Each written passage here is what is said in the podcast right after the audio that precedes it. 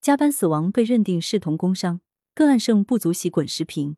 文武里川，广州男子石某宇下班后在家加班，突发疾病倒地，经抢救无效后死亡。对此，广州市荔湾区人力资源和社会保障局作出不予认定工伤的决定。石某宇的妻子田某静不服，提起诉讼。一审败诉后，田某静再上诉。广州铁路运输中级法院二审判决，应当视同工伤。二审法院根据法理，有力维护了个体权益。这一判决成为一个有价值的样本，但其中的个体维权过程之曲折与艰辛，让人深为感慨。工伤认定难是由来已久的现象，该案不过是一个缩影。去年十一月，某知名企业员工猝死在出租屋，引发舆论关注。其后，企业对该员工家属予以一次性赔偿。但关于过劳死的工伤认定却遭卡壳。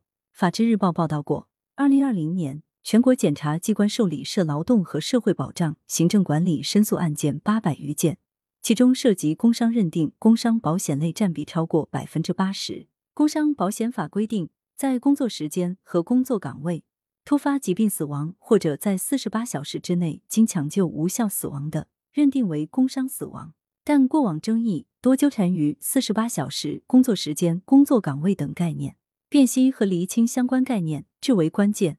本起案件中，二审法院便特别强调，因工作需要，职工下班后在家继续通过微信处理工作的，同样应当包含在《工伤保险条例》第十五条第一款第一项规定的工作岗位范畴。出于对赔偿成本的考虑，一些用人单位怕工亡认定并不奇怪，但用人的最高境界是用情。后代遭遇不幸的员工家属当属本分，而工伤认定争议性事件的频发，说明某些用人单位的道义自觉是靠不住的。在相关部门强化职工权益保护、加强监督的基础上，从立法和司法层面发力，为职工权益保护增强补漏，很有必要性和迫切性。其一，消弭工伤认定纷争，立法层面可以有所作为。例如，现实中工伤认定四十八小时实现问题。常引发一些矛盾和问题，有时会陷入继续抢救还是放弃抢救的残酷选择。而在疫情背景、高科技语境下，员工背负工作任务在家上班，实为寻常场景。对工作岗位的诠释需更为清晰，视同工亡的法律边界亦应更为明确。有法律专家提出，如果仅以死亡与否、抢救时间作为是否认定为工伤的判断标准，难免被质疑有失公平。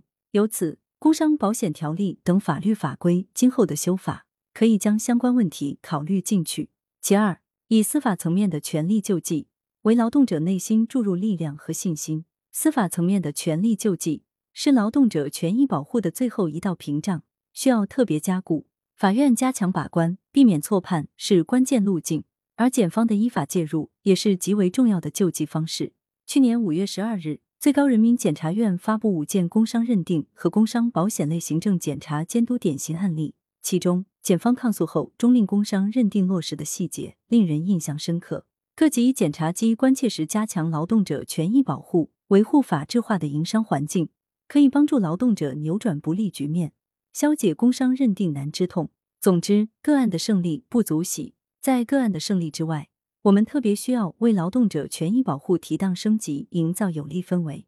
我们要的不仅是用心用力呵护悲伤的个体，通过以案释法，提醒和劝喻用人单位和相关部门更为理解法律精神和关切职工权益，还要致力于形成关于工伤认定的法理共识和保障，以抵御糊涂和冷漠。作者是资深媒体评论员，羊城晚报时评投稿邮箱：wbspycwb 点 com。来源。羊城晚报羊城派责编张琪谢小婉校对谢志忠